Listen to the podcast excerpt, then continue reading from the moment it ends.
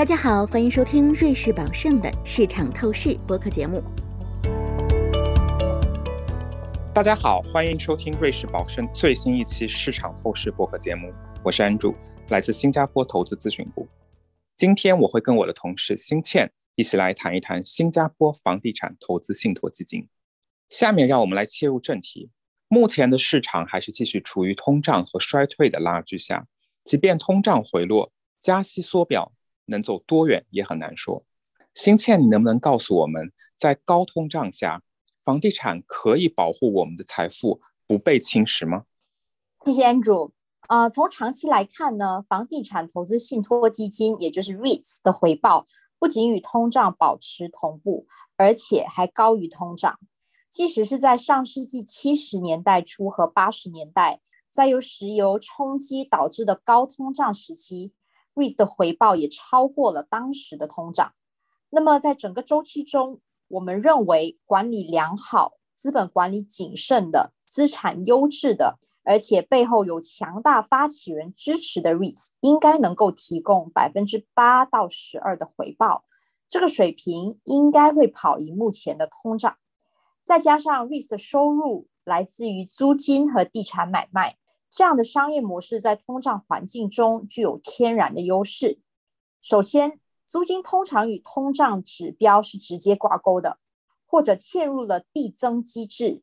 换句话说，就是说租金的涨幅是先于实际通胀的，或是跟随通胀的领先指标，也或是嵌入在合约中的递增机制，而且这个递增机制是复合式的。由于新加坡的 REITs 百分之九十以上的应税收入都分配给投资者，因此大部分租金收益在除去 REITs 管理人的管理费用和物业费用后，也就派发给了投资者。第二，通胀会侵蚀债务这种名义资产的价值，但随着物价上涨，利率也会走高，这就意味着 REITs 的利息支出也会增加。从而抵消债务价值下降带来的好处。这里额外解释一下，新加坡 REITs 的杠杆上限在疫情后是百分之五十。那么目前新加坡 REITs 的平均杠杆率是大约百分之三十七。对于 REITs 来说，保持一部分的杠杆是非常必要的，因为合理的杠杆运用水平能很好的提高他们的派息率，同时。REITs 的债务分固定利息和浮动利息两种，在这种情况下，有长期固定利息债务的资产要比有短期再融资风险的资产更有利。第三，作为业主，REITs 的回报是基于已经动用的资本的回报，房地产的租金回报很少，或者说几乎没有运营资金成本。例如，与它形成对比的零售商要有百分之一百的库存销售，在通胀环境中，房地产的收益会随着通胀的上升而上升。嗯，这听上去很有意思。那么，新倩，根据你刚刚分享的这些 REITs 的优势，就对于对冲通胀来说的话呢，REITs 是不是比股市更好？这样吧，Andrew，让我们来对比一下美国 REITs 和美国股市的表现。因为美国股市的交易历史更长，数据也更多。我们看到呢，当通胀率超过百分之二的时候，美国 REITs 通常会跑赢股市。但是随着通胀率逐渐升至百分之四以上，他们跑赢大市的几率呢，则在下降。这表明，对于 REITs 来说，通胀的舒适区大约是百分之二至百分之四。如果高于这个区间，可能意味着经济在更大范围内出现了极端情况，或者陷入了困境，从而使到现金流的这个确定性面临更大的挑战。而一旦低于这个水平，通胀的好作用都会消失。那么，如果公开交易的 REITs 能够长期提供良好的通胀保护，那新倩，你对于实物房地产怎么看呢？他们能够提供同样的对冲吗？呃，根据 MSCI 的数据。截至二零二一年底，以无杠杆美元计算，过去五年全球实物房地产的年回报率大约是百分之七点四。那么其中，工业物业的年回报率为百分之十五点九，零售物业的回报率则为百分之一点六。在过去十二个月里，私人房地产回报率上升至百分之十三点一，其中工业房地产为百分之三十三点一，住宅为百分之十四点四，商业物业为百分之六点八，零售物业为百分之四点八。酒店为百分之四点三，那么其他物业是百分之十点三。有了这样的数字，难怪住宅物业如此受到投资者的欢迎啊！那在当前的形势下，新倩面对未来的增长放缓和利率上升，你认为未来六到十二个月的期间内的前景是什么样的？呃，那么首先让我们先来谈谈新加坡的情况。可以说，新加坡是目前最热门的住宅市场之一。私人住宅价格在二零二二年第二季度环比上涨了百分之三点二，PDB 也就是政府组屋的价格也很有韧性，环比上涨了百分之二点六。我们预计利率上升会缓和买家的购买热情，但是平均的销售价格可能还是会保持坚挺，因为库存现在仍然处于历史的一个低位。具体来看。房地产的贷款利率在过去几个月上升的非常的快，新的固定利率在百分之二点七五到三之间，而浮动利率则在百分之二点三到二点五之间。二零二二年的第一季度上浮了一共是一百多个基点。新加坡地产目前被视为避险资产，体现在富有的海外买家对大宗交易的兴趣大增。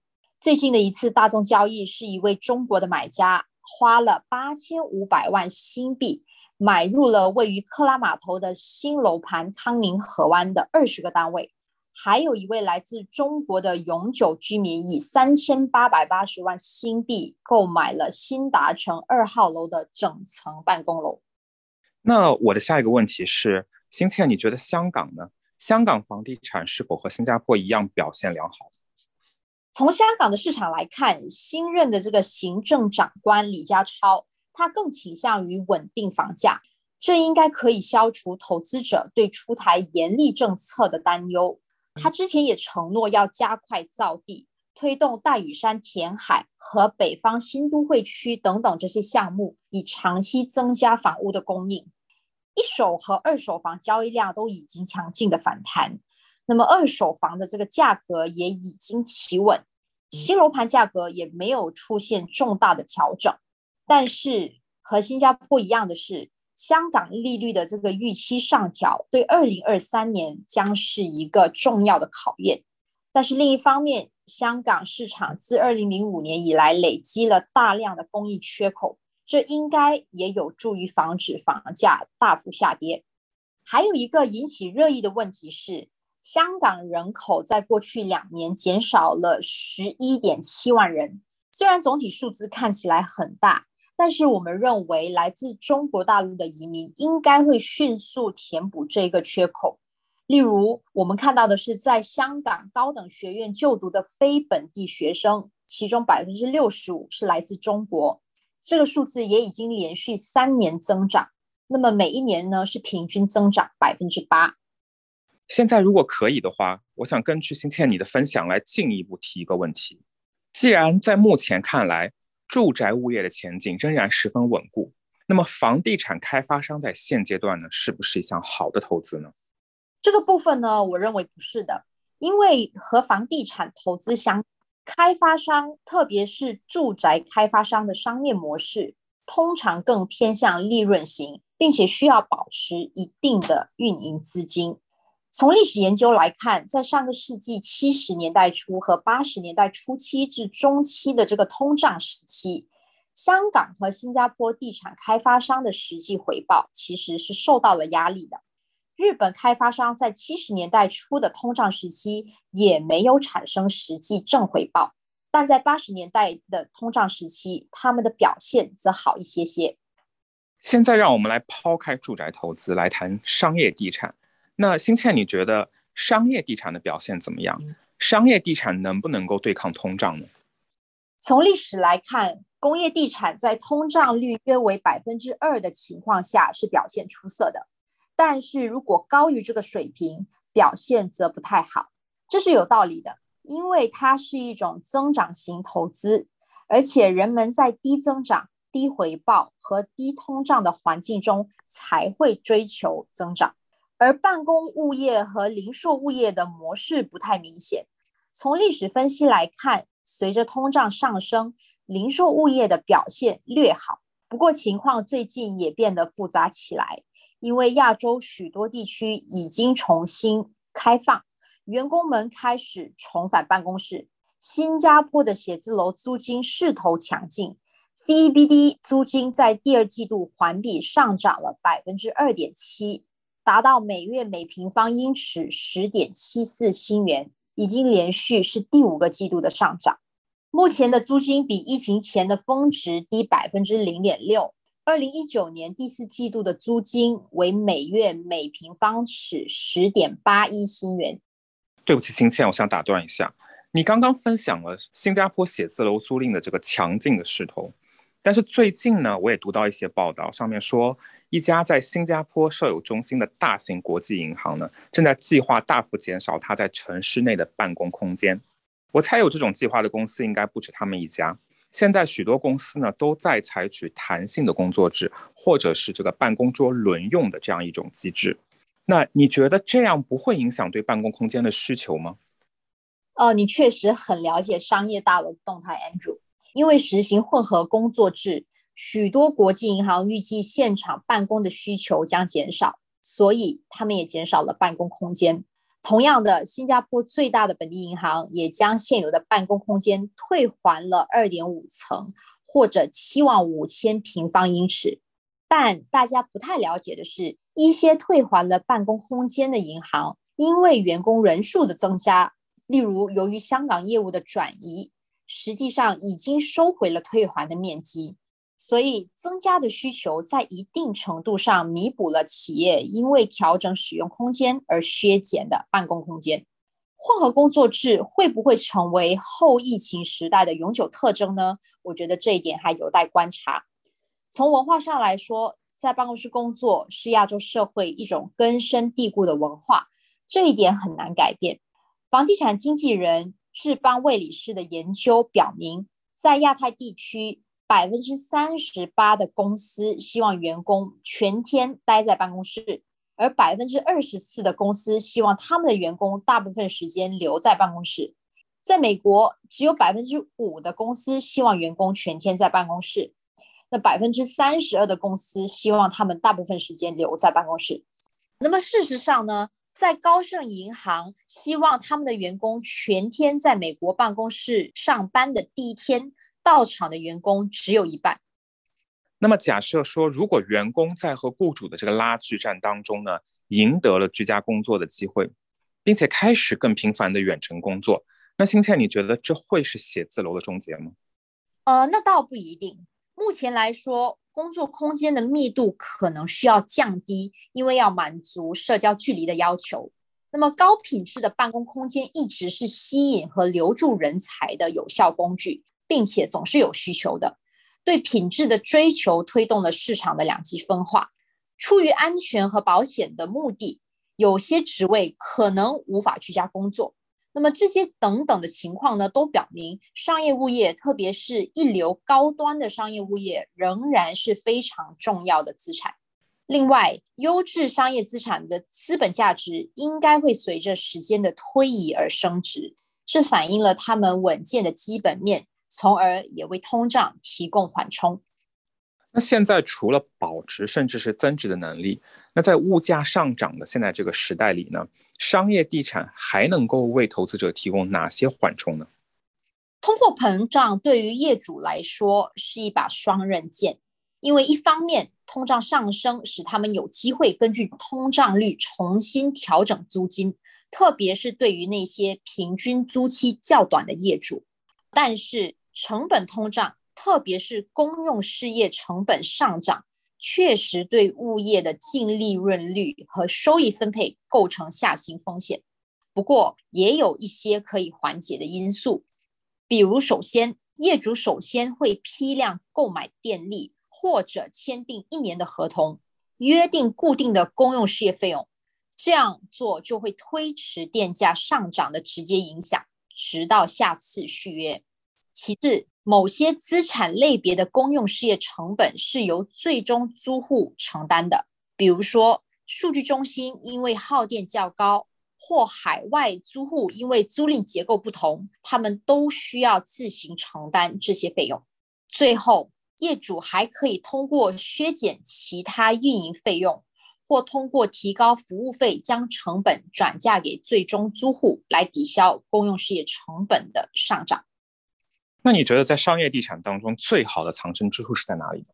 在商业领域呢，我们认为目前物流业的 REITs 最有吸引力。亚马逊在今年早些时候曾经宣布，它将不再追求实体产能，这已经损害了这些物流 REITs 的表现。他们现在的交易价格与长期的平均估值相比，有了相当大的折让。那么，虽然亚马逊发表了这样的评论。但是，就我们看来，从基本面来判断，在电子商务持续渗透、企业回归本土和供应链转移的推动下，需求仍然强劲。许多这些优质蓝筹 REITs 的负债率也是可控的。与其他商业资产相比，运营和公用事业费用上升，对仓储物业，主要是常温库，它们的影响可能最小，因为它的空间使用效率更高。那现在在结束今天的讨论之前，让我们来讨论一下投资房地产行业会有哪些风险？那投资者可能会遇到什么问题？应该注意哪些潜在风险呢？新倩可不可以跟我们分享一下？好的，那么其实实物房地产呢是一种不具流动性的资产类别，这个大家都知道的。根据市场情况，投入的资本可能需要相当长的投资期。同时，投资房地产还要注意这个行业特有的政策风险，就是政府突然出台降温措施，并且在很短时间内实施的这个风险。例如，在最近出台的重大降温措施中，新加坡政府就在去年的十二月十五日午夜时分宣布增加额外的买家印花税，并降低总偿债比率和贷款价值比。